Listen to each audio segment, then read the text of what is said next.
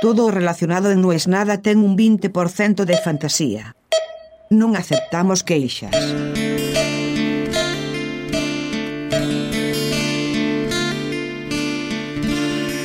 Parada del colectivo cerca de la estación Ríos Rosas. 5 menos 5 de la tarde de un día lunes. Hay horas que en esta ciudad no existen. Es como que alguien se las robó, como que desaparecieron. Es raro entender la agenda de una ciudad que no es la tuya. Desde lo que me gustó en cuanto llegué, que es que el banco abre ocho y media. Cierra a la tarde. No está del todo claro. Bueno, debe estar claro. Yo no lo tengo claro. Pero los negocios abren a las 9, a las 10. La panadería abre a las 9. ¿Cómo puede abrir a las 9 de la mañana una panadería? La panadería no abre sábado a la tarde. La panadería no abre el domingo. Los mercados donde la gente compra, no los turísticos, los de verdad, cierran el sábado a las 2 de la tarde. Pero a esta hora, que son 5 menos 10, es como si fueran las 4 de la mañana.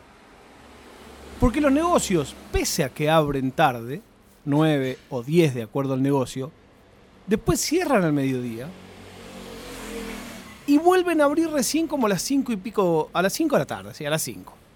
Ahora, lo otro que sucede es que si vos tenés que llamar a alguien por teléfono, y es una oficina pública o un banco o lo que sea, por más que abra ocho y media, hasta nueve y media, 10, no pretendas que te den bola. Claro, se almuerza, se come, aquí se dice se come, a las 3 de la tarde. Pero después de la noche no se come a las 12 de la noche. Se come a las 9 de la noche. Entonces hay un periodo largo de tiempo entre el desayuno y la comida del mediodía. Ese es el momento en que salen a tomar café, los que tienen trabajos estándar. Es cuestión de acostumbrarse. Por lo general, sábado y domingo, nada existe. Lo cual está bueno si vos sos de las personas que trabajan en actividades que normalmente en otras ciudades están abiertas sábado y domingo. Claro que toda esta promoción no aplica para almacenes o bazares chinos que abren de lunes a lunes. Siempre que voy a uno de esos pienso, y me cuesta saber qué tal le va. ¿Tiene plata? ¿No tiene plata? ¿Está obligado a abrir de lunes a lunes? El otro día vi que el bazar chino, a dos cuadras de donde yo vivo, el tipo llegó en una camioneta espectacular, híbrida, nueva. El mismo tipo que te atiende de lunes a lunes, de 9 de la mañana a 9 de la noche. Dije, bueno, quizá la necesita para ir a buscar mercadería. Pero a la vez entendí que es el dueño. No sé, quizás se jubila. Se me ocurre que si trabajás de lunes a lunes 12 horas, tampoco gastas tanto. Pensaba eso, ¿dónde vivirá? Después me di cuenta que en uno de los bazares chinos atrás hay vivienda. Trabajar de lunes a lunes en el mismo lugar en el que vivís. Seguramente se jubilará antes que yo y con mayor seguridad económica que yo.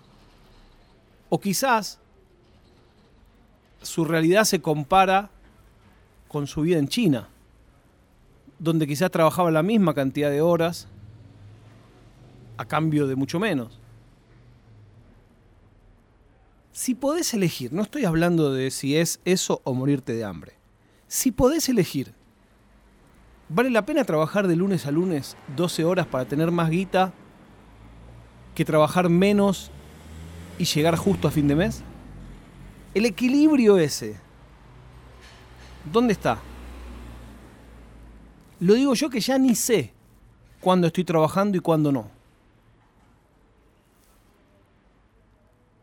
Durante mucho tiempo yo padecía que algunos parientes míos con trabajos convencionales se mofaban y decían, eh, Guillermo no trabaja. Me molestaba. Un día entendí que es muy del que es muy normal no entender a los demás y que su último y único recurso sea la burla. No tiene otro modo de dialogar con eso. También me pasaba cuando trabajaba en un programa de tele que se llamaba Versus, que iba al vivo los domingos a la noche, que yo siempre el domingo a las 4 de la tarde, de donde fuera, me iba. Eh, ¿a dónde vas? Es domingo. A trabajar. Eh, ¿un domingo vas a trabajar? Sí, boludo, ya lo viste 100 veces que trabajo ahí. Eh, pero al final...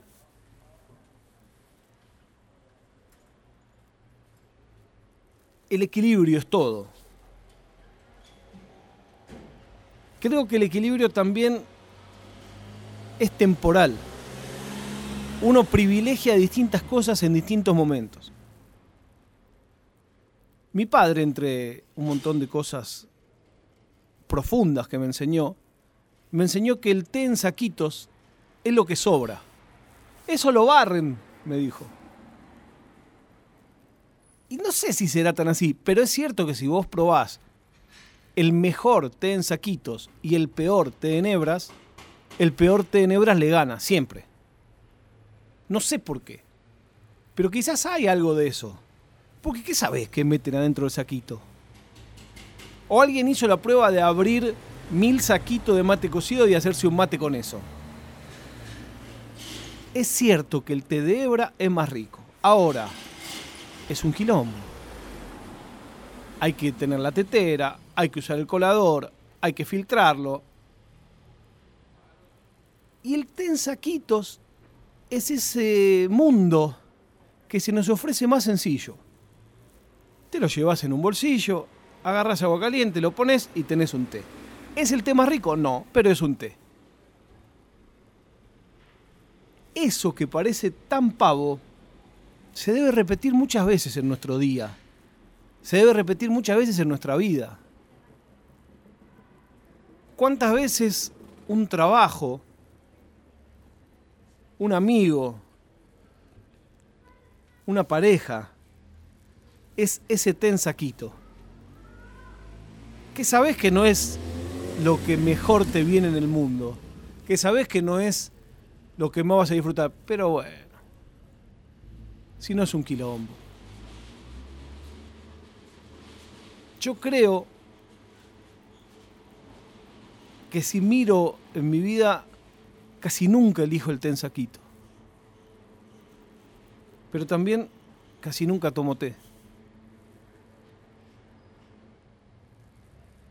La prueba de vida del día de hoy es que Argentina salió campeón de futsal una vez más, ganando el clásico. ¿Qué, se puede decir ya a esta altura? ¿no? ya estamos acostumbrándonos. En Twitch cambiamos de juego, seguimos jugando juego de terror. Si tenés ganas, sumarte en twitch.tv barra Fierita Catalano. No es nada.